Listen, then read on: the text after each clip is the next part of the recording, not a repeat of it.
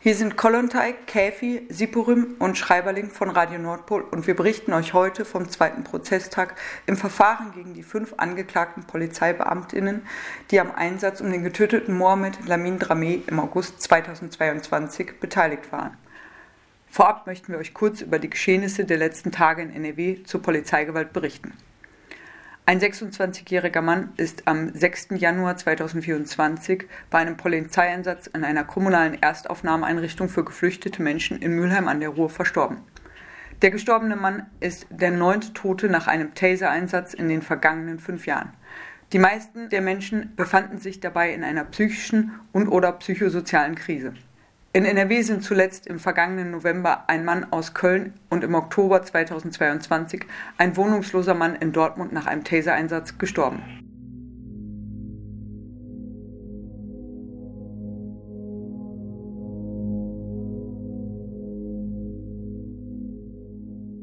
Zum gestrigen Prozesstag. Der zweite Verhandlungstag begann damit, womit viele BeobachterInnen vorher schon gerechnet hatten. Es kam zu keiner Einlassung der Angeklagten und es gab auch keinerlei formale Schuldeingeständnisse. Eingangs wies der Vorsitzende Richter darauf hin, dass auch eine Notwehrsituation bestanden haben könnte und ob die Verteidiger in dieser Sache vorsehen, Anträge zu stellen. Eine Kammer, die die angeklagten PolizeibeamtInnen als Opfer sieht. Dieser Umstand geht so aus der Anklageschrift der Staatsanwaltschaft eindeutig nicht hervor. Der Vorsitzende Richter wies nebensächlich darauf hin, dass der angeklagte Einsatzleiter auch nach 357 Strafgesetzbuch, sprich der Verleitung eines Untergebenen zu einer Straftat, sich schuldig gemacht haben könnte, was weder von der Verteidigung, der Staatsanwaltschaft noch der Nebenklage aufgegriffen wurde. Demgegenüber wiesen die Anwälte der Nebenklage auf die vom Richter am ersten Prozesstag aufgeworfene Frage hin, ob die getätigten Zeugenaussagen der angeklagten Beamtinnen zugelassen werden.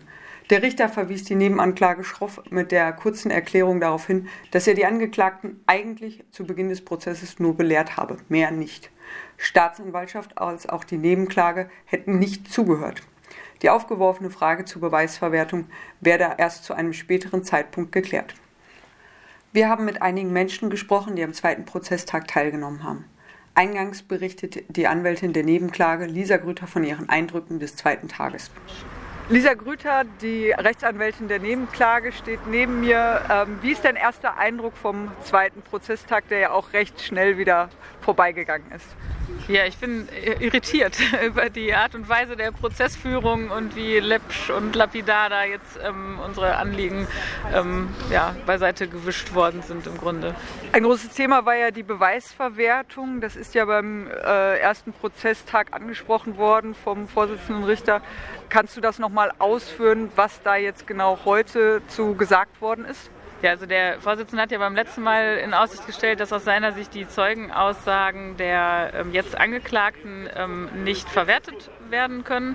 Das hat er eben ausdrücklich nur für sich selber ähm, so in den Raum gestellt und deswegen habe ich oder die Verteidigung, die Nebenklage heute ähm, angefragt, ob das dann jetzt schon eine, eine Anordnung war der, der ganzen Kammer und das will er nicht so äh, stehen lassen. Also er lässt sich da jetzt gerade nicht so richtig festnageln, ob das schon ähm, offiziell ist oder nicht. Der Richter hat das Thema Notwehr angesprochen. Aus der Anklageschrift der Staatsanwaltschaft ergibt sich ja jetzt erstmal keine Notwehrsituation der PolizistInnen, die äh, angeklagt sind. Ähm, was ist dein Eindruck? Wieso hat der Richter das angesprochen? Wie kann man das verstehen? Also es ist im Grunde ein Allgemeinplatz. Also da ist äh, jemand erschossen worden ähm, und natürlich wird sich der Schütze versuchen, auf Notwehr zu berufen und einen gegenwärtigen rechtwierigen Angriff äh, zu behaupten. Allerdings ist dazu eben im Ermittlungsverfahren nichts gekommen, sodass die Staatsanwaltschaft das eben auch angeklagt hat, ohne die Annahme von Notwehr. Und im, im Grunde gibt es keinen Grund, das jetzt in der Form weiter zu diskutieren. Das wird immer Gegenstand des Prozesses sein, ob es eine Notwehrlage gegeben hat oder nicht. Was ist deine Einschätzung? Wie wird es nächste Woche zum dritten Prozesstag weitergehen? Da geht es dann ja auch um die Beweise. Am dritten Prozesstag wird es dann irgendwann mal knallen müssen bei der Frage, dürfen die ähm, Zeugen, ZeugInnen-Aussagen eingeführt werden, ja oder nein, weil wir spätestens da Vorhalte aus den Akten machen wollen. Und dann wird der Richter sich mal positionieren müssen, dass wir dann auch die Möglichkeit haben, da Rechtsmittel gegen einzulegen. Vielen lieben Dank für die Antworten und äh, ja, ich freue mich, wenn wir vielleicht nächste Woche wieder die Gelegenheit haben, ja, kurz mit dir sprechen zu können. Dankeschön. Im Anschluss haben wir mit einem Vertreterin des Solidaritätskreises Justice for Mohammed gesprochen. Ich stehe jetzt mit Alex vom Solidaritätskreis Justice for Mohammed vor dem Landgericht. Ja, Alex, ich freue mich über eine erste Einschätzung. Wie hast du den zweiten Prozesstag wahrgenommen? Ja, es war vieles wie am ersten Prozesstag. Wir mussten lange warten, alles hat sich verzögert, Familie Dramé ist immer noch nicht da und das Interesse von Leuten aus Dortmund, aber auch weiter weg, war weiter groß. Es war wieder Presse da und wieder hatten wir eine sehr kurze Prozessdauer. Diesmal ging es eine halbe Stunde lang und es sind aber wieder ein paar wichtige Aspekte für den weiteren Prozess heute rausgekommen ähm, die teilweise für uns erfreulich sind ähm, und teilweise uns unsere Skepsis auch über diesen Gerichtsprozess eher verstärken. Kannst du das genauer erläutern? Was meinst du damit? Es versteckt eure Skepsis zum Gerichtsprozess? Also, wir waren ja mit der Anklageschrift der Staatsanwaltschaft sehr zufrieden, weil die unserer Meinung nach den Sachverhalt, die Situation, die am 8. August 2022 passiert ist, aus unserer Sicht sehr realitätsgetreu darstellt. Was jetzt heute aber passiert ist, ist, dass der Richter nochmal das Thema Notwehrlage angesprochen hat, aus freien Stücken und dabei sozusagen den Angeklagten und deren Anwälten nahegelegt hat, dass sie ja in Richtung einer Notwehrlage argumentieren könnten. Das ist was, was die Anklageschrift der Staatsanwaltschaft eigentlich überhaupt nicht vorsieht. Und das, was wir immer schon gesagt haben, nämlich, dass keine Bedrohung von Mohammed ausgegangen ist und die Polizistinnen vor Ort die Situation eskaliert haben. Ähm, das kommt darüber. Jetzt mit dem Sprech von der Notwehrsituation für die Polizisten PolizistInnen geht da in eine ganz andere Richtung und das wollen wir ganz klar kritisieren. Wir fänden viel mehr besprechenswert, ob nicht Mohammed Drameh sich viel mehr in einer Notwehrsituation befunden hat, denn er war ja mit dem Rücken an die Wand in einer psychisch vulnerablen Situation, wurde von Polizisten, die sich nicht als solche ausgegeben haben, in Zivil angesprochen auf Sprachen, die er nicht verstanden hat. Und den Ton solcher Ansprachen kennen wir ja auch. Und dann mit Pfeffer und mit Elektroschock attackiert. Das heißt, aus meiner Sicht stellt sich eher hier eine Notwehrsituation dar, als für die Polizistinnen, die schwer bewaffnet ihn umzingelt haben. Ein weiterer Prozessbeobachter schildert seine Eindrücke und wie es aus seiner Sicht erschwert wird, am Prozess teilzunehmen. Formal war es wieder eine relativ schnelle, kurze Angelegenheit. Was sich aber vor allem heute mitnehmen lässt, ist, dass die Stimmung im Saal doch wirklich ein wenig komisch ist. Zumindest so die Stimmung, die von vorne von der Richterbank kommt, in der Tonalität, wie dort gesprochen wird. Die große Überraschung beim ersten Prozesstag war auch, dass der Richter über die Beweisverwertung gesprochen hat und seine Gedanken dazu, ob diese überhaupt ja dann zum Tragen kommen, zugelassen werden in der Verhandlung. Wie hast du das Thema jetzt wahrgenommen, dass äh, da nochmal zur Sprache gekommen ist? Dazu muss man vielleicht sagen, dass ich auch beim ersten Termin dabei war und auch so etwa den Wortlaut des Richters im Kopf habe oder zumindest meine eben auch verstanden zu haben, dass er dort eigentlich geäußert hat, das so zu sehen und auch in seinem Verfahren so handhaben zu wollen. Und dann war heute seine Reaktion, als darauf nochmal seitens der Anwältin der Nebenklage hingewiesen wurde, war wirklich ja nicht nur drüber, sondern fast frech, indem er die Anwältin der Nebenklage angegangen ist und ihr wirklich, also ich habe es jetzt nicht im Tonlaut gerade im Kopf, aber wirklich sie als sozusagen juristisch nicht gut unterrichtet dastehen ließ und sagte, er hätte das ja nur ähm, als Belehrung an sozusagen mal in den Raum werfen wollen, den Angeklagten gegenüber. Und das passt auch so ein bisschen in das Bild, das heute dann wirklich durchschimmert, dass da in diesem Prozess ein Richter vorne auf der Richterbank sitzt, der das Ganze in einem, ja, einen Tonfall, den man wirklich nur von oben herab eigentlich jetzt bezeichnen kann.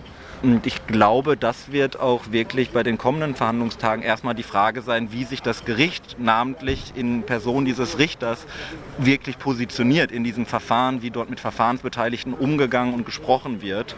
Das ist so ein bisschen, reiht sich das auch ein in die gesamten anderen ähm, Umstände, die gerade so ein bisschen den Besuch dieser Prozesse ausmachen. Also angefangen davon, dass man in der Schlange steht mit ziemlich vielen älteren Herren, die nach Polizeibeamten aussehen, dass man dann in einem Hintertreppenhaus des Landgerichts irgendwie steht mit ähm, voller Blase, aber sozusagen jeglichen persönlichen Gegenständen beraubt, nicht nur Handys, die man sozusagen abgeben muss, sondern plötzlich sind dann auch zu viele Stifte ein Problem oder Trinkflaschen. Und dann steht man da in so einem Hintereingang von dem Gerichtssaal, wird dann da reingeführt und dann ganz schnell aber wieder raus. Das ist ein bisschen bisher so die Stimmung, oder nicht die Stimmung, sondern so das Gefühl dieses Prozesses. Ist so ein wenig suspekt würde ich jetzt nach dem zweiten Verhandlungstag sagen. Der Umstand, dass es da keine Toiletten-WCs für die Zuhörer, Zuhörerinnen gab, hat sich ja durch alle Zuhörerinnen äh, gezogen, durch die Diskussion. Denkst du, das wird nochmal bei den nächsten Prozesstagen, die ja wahrscheinlich dann auch länger sein werden, sich ändern oder wird das dabei bleiben? Also das ist ja ein untragbarer Zustand. Wir sprechen ja auch über die Zugänglichkeit generell ja. zu diesem Prozess und das ist nun mal eines solchen Prozesses, ist die Öffentlichkeit und auch sozusagen die Zugangsmöglichkeit der Öffentlichkeit ist in unserem Rechtssystem verankert. Und allein wenn man mal an Barrierefreiheit denkt, da hinten in diesem Hintereingang, in diesem Treppenhaus ist wirklich gar nichts barrierearm oder so. Das heißt, irgendjemand mit, der gar nicht so fit auf den Beinen ist, die Person könnte nicht mal teilnehmen, so wie sich es gerade darstellt an diesem Prozess. Wenn man wirklich, wir haben gefragt, auch am ersten Verhandlungstag haben wir gefragt, hey, da standen Leute drei Stunden vorher vor der Tür um einen Platz in der Schlange zu bekommen. Um, als man dann reinging, wartete man drin wiederum über eine Stunde, weil sich alles verzögerte. Wir haben gefragt, hey Leute, was ist mit Toiletten? Weil es augenscheinlich in diesem kleinen Aufgang keine Toiletten gibt. Da wurde uns gesagt, ja, geht doch bitte an den Haupteingang vom Gericht rein. Aber das würde halt bedeuten, dass man seinen Platz und damit auch eben die Teilnahme in diesem Prozess wirklich verlieren würde. Und genau wie du es gesagt hast, wenn wir hier demnächst Verhandlungstage über mehrere Stunden, also mhm. bis zum Nachmittag haben, dann weiß ich nicht, ob man sich hier eine Erwachsenenwindel anziehen soll oder einen Katheter legen soll. Aber das hört sich jetzt vielleicht banal an, aber diese Sache mit irgendwie Toilettennutzung etc., die reiht sich einfach ein in das, was gerade dieses Verfahren, zumindest auf Seiten eben der interessierten Öffentlichkeit etc., irgendwie sehr umständlich erscheinen lässt, während das Gericht namentlich eben in Form des Richters und auch der Art und Weise, wie er dort spricht und scheinbar auch mit Verfahrensbeteiligten umzugehen meint, während alles scheinbar hier am Landgericht getan wird, um die Angeklagten irgendwie möglichst mhm. zu separieren und ihnen einen reibungslosen Verlauf des Verfahrens ist ja auch wichtig, ist auch sozusagen Teil unseres Rechtsstaates. Aber uns Zuschauende dann wirklich irgendwie über den Hintereingang da reinzuführen, ist wirklich jetzt nach dem zweiten Tag wird es noch unhaltbarer und ich denke am dritten Tag, vierten Tag, spätestens wenn wir hier einige Stunden sitzen, wird es zum echten Problem. War es für dich abzusehen, dass die Angeklagten sich nicht einlassen werden oder kam es für dich überraschend? Nee, eigentlich nicht. Also aus verschiedenen Gründen nicht. Also auch wenn man an sich ein bisschen Rechtsverfahren kennt, ist es ja durchaus so, dass es einfach verfahrenstaktisch Sinn macht, erstmal zu warten, was so kommt im Laufe eines Gerichtsverfahrens und sich dann zu positionieren durch Einlassung. Aber natürlich nicht, gerade wenn ein äh, Richter Kelm eben am ersten Verhandlungstag ganz klar in den Raum hineinposaunt, dass er hier ein Verwe äh, Beweisverwertungsverbot im Raum stehen sehe, was die bereits getätigten Aussagen der jetzt Angeklagten, die als Zeugin in einem Verfahren, zu einem Verfahrenszeitpunkt verhört wurden, dann wären die ja schön blöd, wenn sie jetzt sozusagen Aussagen machen würden und noch immer diese Chance im Raum steht, dass ihre bisher getätigten Aussagen sozusagen null und nichtig wären. Also das macht prozesstaktisch, glaube ich, ist das absolut verständlich, dass die jetzt gerade nichts sagen. Der Prozess wird auch von VertreterInnen der sogenannten kritischen Juristinnen begleitet. Zwei von ihnen schildern uns hier ihre Eindrücke. Insgesamt kann man bis jetzt sagen, dass vor allen Dingen die Organisation des Gerichtsprozesses für BesucherInnen, für die doch breite Öffentlichkeit, die daran teilhaben möchte, sehr prekär ist bisher. Es ist aufgrund der Umstände, dass auch bei sehr kalten Temperaturen wie heute sehr lange vor dem Gerichtsgebäude gewartet werden muss, um reinzukommen, sehr schwierig für viele Menschen überhaupt an dem Prozess teilnehmen zu können. Das liegt vor allen Dingen an der Entscheidung von dem Gericht, nicht mehr Raum im Gerichtssaal selbst zu schaffen.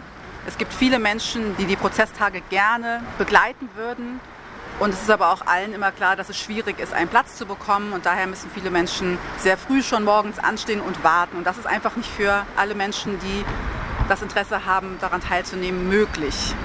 Auch im Gerichtsgebäude selber ist die Situation sehr schwierig. Ähm, beim ersten Prozesstag mussten wir tatsächlich noch mal mit vielen anderen Menschen in einem Treppenhaus warten vor dem Gerichtssaal. Es war sehr eng. Ähm, Angehörige der Angeklagten standen dicht gedrängt mit Angehörigen und Unterstützerinnen des Verstorbenen Mohammed Lamine Drameh zusammen. das ist keine Situation aus unserer Perspektive, die angemessen ist für die Schwere des Prozesses. Uns ist nicht ganz klar, ob es Unwillen von Seiten des Gerichts widerspiegelt, diesem Prozess wortwörtlich mehr Raum zu geben, denn das breite öffentliche Interesse war tatsächlich erwartbar, oder ob es vielleicht ähm, auch ein Nicht-Erkennen dieses breiten öffentlichen Interesses an diesem Gerichtsprozess ist, was zu diesen schwierigen organisationellen Umständen führt. Was ist so euer Eindruck zur Atmosphäre, zu den Beteiligten im Prozess, gerade heute nach dem zweiten Prozesstag? Generell macht es den Eindruck, als würde ganz klar probiert werden, eine große Distanz und Entpolitisierung dieses Verfahrens von Anfang an eigentlich durchzuziehen. Ähm, der Vorsitzende Richter selber erweckt den Eindruck, diesen Prozess so wie jeden anderen auch zu behandeln. Die eigentlich für uns eindeutige politische Dimension, die Frage nach, wie kann man eigentlich auch rassistische Polizeigewalt juristisch verhandeln, wird quasi von Anfang an nicht gestellt und es wirkt auf uns wie ein bewusstes Nichtstellen dieser Frage und ein Nicht-Aufmachen dieser Dimension. Die Angeklagten selber verweigern bislang jegliche Aussage. Das stimmt nicht ganz. Ähm, in, am ersten Prozesstag gab es Aussagen, wo aber auch wieder die, die rassistische Komponente verneint wurde, wo ausgesagt wurde, im, zum Zeitpunkt der Schüsse war es dem Angeklagten egal, ob, die, ob Mohammed schwarz oder weiß gewesen wäre. Auch da zeigt sich für uns, dass sich wieder die Frage nach der systemischen Komponente nicht stellt, weil wie wird so ein Einsatz eigentlich vorbereitet? Wie kommt man auf die Idee, dass die Mittel, die gewählt wurden, die Mittel sind, die man braucht, um einen 16-Jährigen in einer selbstverletzenden Situation angemessen zu behandeln? Und wäre das auch passiert, wäre die Person nicht schwarz gewesen. Dann macht sich auch der Eindruck auf, dass das Verfahren nicht in Gang kommt von Anfang an. Das ist auch eine Atmosphäre, die festzustellen ist. Beide Termine haben jeweils 30 Minuten im Saal gedauert. Heute werden die Angeklagten wurden aufgefordert, äh, Aussagen zu tätigen, sich einzulassen. Die haben alle ihre Aussagen verweigert, das ist ihr gutes Recht, aber auch das fühlt sich nach einer Strategie der Verschleppen und des Abwartens an. Ähm, was auch dazu führen kann, dass ein öffentliches Interesse langsam aber stetig schwindet. Weil zwei Stunden anzustehen, um dann nach einer halben Stunde ohne wirklichen Progress wieder zu gehen, ist natürlich was, was auch frustrierend sein kann. Womit rechnet ihr in den nächsten Prozesstagen und konntet ihr auch schon eine Strategie der Verteidigung wahrnehmen? Also nach diesen ersten beiden Prozesstagen kann man auch für die nächsten Prozesstage damit rechnen, dass auch weiter jedes juristisches Mittel genutzt wird, vor allen Dingen seitens der Verteidigung, um, so wie mein Kollege eben schon erklärt hat, den Prozess auf bürokratische Art und Weise, wie auch immer, zu verschleppen. Und wir können auf der anderen Seite aber nur hoffen, dass durch die Beteiligung der Nebenklage oder auch bestimmte Zeuginnen, die aussagen sollen, dass dadurch tatsächlich auch überhaupt mal angefangen wird, inhaltlich zu verhandeln. Das ist unsere große Hoffnung, dass es so bald wie möglich in den nächsten Prozesstagen zu einer inhaltlichen Auseinandersetzung kommt mit dem Tatgeschehen und vor allen Dingen auch mit den rassistischen Motiven und Einstellungen, die mutmaßlich zu der Tat geführt haben. Der Prozess wird äh, unter anderem und vor allem vom Solidaritätskreis Justice for Mohammed kritisch begleitet. Der Solidaritätskreis bemüht sich auch gerade darum, dass die Familie nach Dortmund kommt, um am Prozess teilnehmen zu können. Wie würdet ihr das einschätzen? Was ist eure Meinung? Wie wird die Teilnahme der Familie Auswirkungen auf den Prozess haben? Ich glaube, erstmal würde ich grundsätzlich festhalten, dass es zu diesem Prozess gekommen ist, haben wir eventuell maßgeblich äh, dem öffentlichen Druck, der primär durch den Soli-Kreis ausgegangen ist, zu verdanken. Also die Arbeit, die der Solidaritätskreis macht, ist absolut nicht zu unterschätzen für die Wichtigkeit, ein öffentliches Interesse herzustellen und zu halten. Es gibt viele Fälle von rassistisch motivierter Polizeigewalt, wo es nie zu Prozessen kommt. Vor allem werden in der Regel Polizisten nicht in der Form angeklagt wie jetzt auch die Arbeit jetzt dafür, dass Angehörige von Mohammed äh, einreisen können und am Prozess teilnehmen können, als Zeugen aussagen können, ist maßgeblich dem Soli-Kreis zu verdanken. Und ich glaube, dass es eine große Relevanz haben kann, Perspektiven von Seiten von Betroffenen überhaupt erstmal einzubringen und einen Raum zu geben. Die gesamte Atmosphäre in diesem Saal muss man sich so vorstellen, alle Menschen, die den Prozess verhandeln, sind weiß gelesen. Das wären die ersten Personen, die aus einer betroffenen Perspektive direkt sprechen könnten, die Inhalte einbringen können, die Fragen aufwerfen können, die aber auch die Person Mohammed in den Fokus dieses Prozesses rücken können. Dass es eben nicht ein rein bürokratisches Abhandeln bleibt, sondern dass auch klar wird, wer ist dieser 16-jährige Mensch gewesen, der durch die Polizei letztlich ermordet wurde. Und ich halte das für einen super relevanten Punkt, um zu erkennen, hier geht es nicht einfach nur um ja, schnöde Bürokratie, sondern es geht um Menschlichkeit. Das kann ich auch nur noch mal unterstreichen. Bis jetzt hat man den Eindruck, dass die Person Mohammed Lamine Tramé und ihr Schicksal das stellvertretend eben für viele, viele andere Menschen steht, die auch von rassistisch motivierter Polizeigewalt betroffen sind, in der Bürokratie untergegangen ist bis jetzt. Und ähm, ja, es bleibt zu hoffen, dass durch die Anwesenheit der Angehörigen sich die Atmosphäre und auch die Ernsthaftigkeit gegenüber dem, was hier verhandelt wird, ändert und verbessert.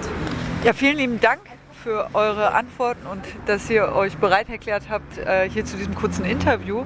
Ihr werdet wahrscheinlich an den kommenden Prozesstagen auch teilnehmen. Ist das richtig? Genau. Wir von der ähm, betroffenen Beratungsstelle Backup in Dortmund werden an allen Prozesstagen, so weil es uns möglich ist, aber es ist geplant, teilnehmen und alle Veränderungen weiter verfolgen. Der Wunsch, dass die Perspektive der Familie durch ihre Teilnahme eine größere Relevanz bekommt, konnte gestern nicht entsprochen werden. Dafür war Justine, Sammy Bakers Mutter und Initiatorin von Justice for Sammy, gestern anwesend und hat den Prozess verfolgt. Ja, hallo. Also wir sind heute von Justice for Sammy hier, weil wir natürlich äh, auch an eurer Seite stehen und ähm, entsetzt sind über diesen Mord an Mohammed und natürlich auch Solidarität bezeugen wollen. Und ähm, ja, als Mama, als Angehörige von einem von Polizisten erschossenen muss ich schon sagen, es war für mich äh, ziemlich heftig, da zu sitzen und die Mörder auch zu sehen also sprich die Täter, die Polizisten, die auch von ihrem Schweigerecht heute Gebrauch gemacht haben. Ähm, ja, den Richter fand ich sehr gewöhnungsbedürftig. Ich denke, da ist schon eine leichte Färbung, wie das so weitergehen wird. Ähm, das ist jetzt ganz subjektiv, so wie ich das denke. Also ähm, mein erster Gedanke war, der ist ziemlich pro Polizei. Ja, es ist toll, dass ihr heute hier seid, toll, dass ihr da auch äh, ja, Solidarität zeigt. Werdet ihr auch bei den nächsten Prozesstagen dabei sein? Ähm, ja, da müssen wir auch noch mal schauen. Also ähm, bei mir ist es äh, von der Arbeit her manchmal ein bisschen schwierig. Ich gucke mal, was ich machen kann.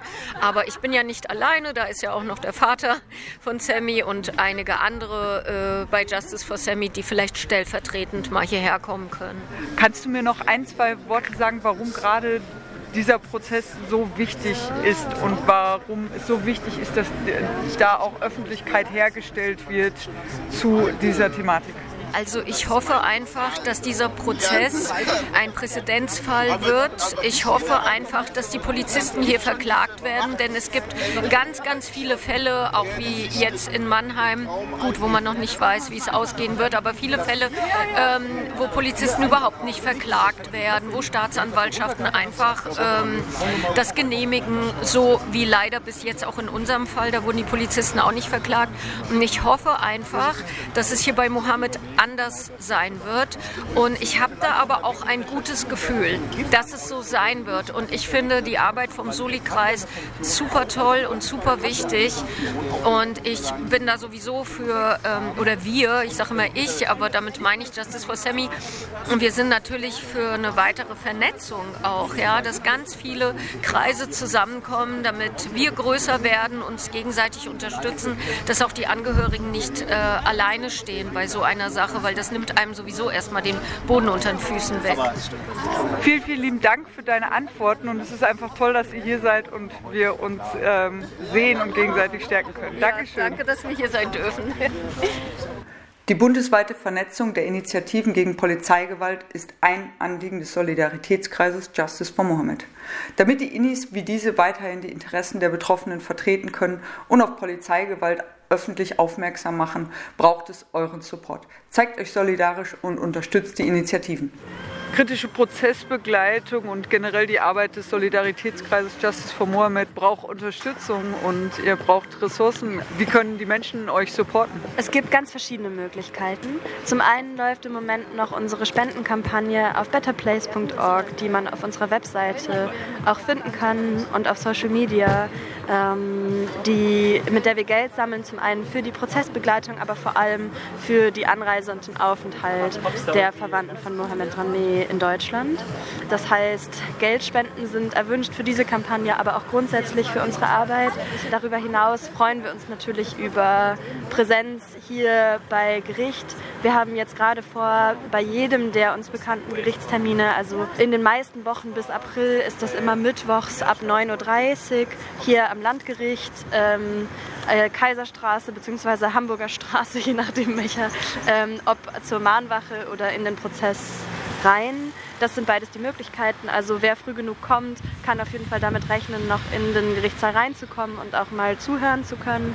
Ähm, da freuen wir uns natürlich einfach über aufmerksame Augen und Ohren, die mit das verfolgen und vielleicht auch weitertragen, was sie erlebt haben.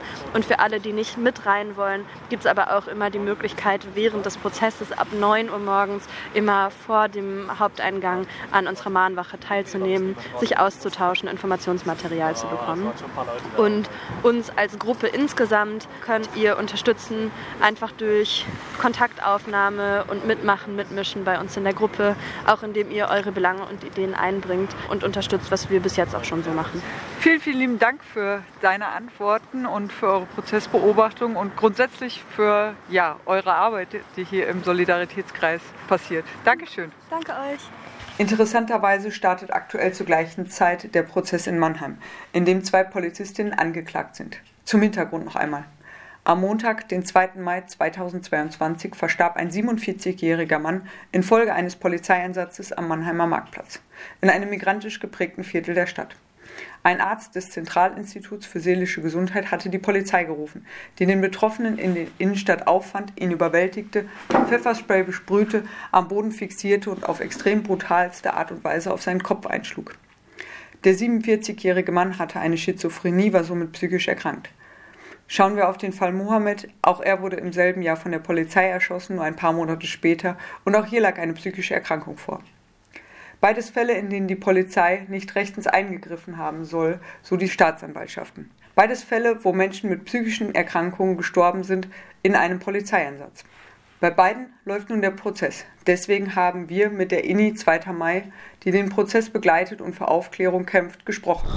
Ich freue mich sehr, dass wir jetzt noch ein kurzes Gespräch führen mit einer Person von der INI 2. Mai Mannheim. Denn am 2. Mai ist in Mannheim letztes Jahr ebenfalls ein Mensch durch Polizeigewalt zu Tode gekommen. Und auch dort hat die Staatsanwaltschaft Anklage gegen die ähm, PolizistInnen, die im Einsatz gewesen sind, erhoben. Und wir hoffen, dass wir in den nächsten Wochen in der Lage sein werden, die beiden Prozesse gegen tödliche Polizeigewalt in Dortmund und Mannheim ein bisschen gemeinsam zu dokumentieren, immer mal wieder zu gucken, wie der Prozess in Dortmund verläuft und wie er in Mannheim verläuft. Und bei euch startet der Prozess eben am kommenden Freitag, am 12. Januar. Und ihr bereitet euch im Moment darauf vor. Und ich würde mich freuen, wenn du einmal kurz schildern könntest, was passiert ist am 2. Mai, wie die Anklageerhebung der Staatsanwaltschaft eigentlich aussieht, wie die Situation jetzt vor dem Prozess bei euch ist. Erstmal vielen herzlichen Dank, dass wir hier bei euch im Radio sein dürfen. Ich finde es sehr wichtig, dass wir da zusammenarbeiten, weil wir jetzt zwei große Prozesse haben äh, gegen Polizeigewalt in Dortmund und in Mannheim. Und das ist sehr ungewöhnlich. Und da finde ich es sehr wichtig, dass wir uns da austauschen. Genau, also am 2. Mai 2022 ist Folgendes passiert. Das Opfer, also Ante P., war in einem Zentralinstitut für seelische Gesundheit, hatte sich nicht wohlgefühlt und war schon seit längerem auch in Behandlung dort. Und der Arzt hat festgestellt, dass dass Ante sehr aufgeregt war und unruhig und vermutete, dass er an Warnanfällen litt und empfahl ihm, dass er in die geschlossene Station geht. Ante P. hat die Psychiatrie allerdings dann verlassen und sich zum Polizeirevier begeben, um dieser Einweisung zu widersprechen. Der Arzt konnte ihn nicht dazu bewegen, zurückzukehren und Ante ist dann aber auch weitergegangen und der Arzt hat daraufhin die Polizeibeamten gebeten, ihn wieder zurückzuholen. Die Polizeibeamten haben ihn dann verfolgt und äh, mit Pfefferspray angegriffen. Das Spray hat keine Wirkung gezeigt und ähm, einige Meter weiter hat einer der Polizeibeamten dann Ante zu Boden gebracht und später dann noch auf den Kopf geschlagen. Zweimal, zwei Faustschläge sieht man auf den Videos. Ante P. hat aus der Nase geblutet und wurde dann mit Handschellen gefesselt. Er wurde auf den Bauch fixiert und blieb da auch einige Minuten äh, in dieser Position liegen. Während er da am Boden lag mit dem Gesicht zur Seite und der unterbrochenen Atmung schrie er und wandte sich. Das Blut geriet in die Atemwege und nach ein bisschen mehr als einer Minute zeigte er keine Lebenszeichen mehr. Dann blieb er fast sechs Minuten so liegen ohne Hilfe und verstarb. Das ist am 2. Mai 22 passiert. Ähm, es zeigt sich aber, dass dieser Tod kein Einzelfall ist. Acht Tage später ist ein weiterer Mann bei einem Polizeieinsatz in Mannheim gestorben. Und jetzt vor zwei Wochen, am 23.12.23, wurde Ertekin Ö in Mannheim von der Polizei erschossen. Das sind also drei Tote allein in Mannheim in eineinhalb Jahren. Wir haben hier ein strukturelles, riesig großes Polizeiproblem und das müssen wir natürlich auch auf lokaler Ebene angehen. Ähm, wir haben festgestellt, und das zeigt sich auch über Mannheim hinaus, dass Polizeigewalt, tödliche Polizeigewalt fast immer Personen in, in psychischen Ausnahmesituationen trifft. Deswegen brauchen wir ganz dringend Hilfsalternativen zur Polizei für Personen, die in psychischen Ausnahmesituationen sind. Von der Situation mit Ante P. gab es sehr viele Videoaufnahmen. Ähm, es gibt über 70 Zeugen und über 120 Videos.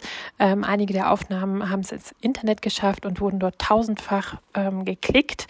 Das heißt, es gab ein sehr hohes öffentliches Interesse an dem Fall und so glauben wir, also deswegen kommt es auch nun zu einem Prozess.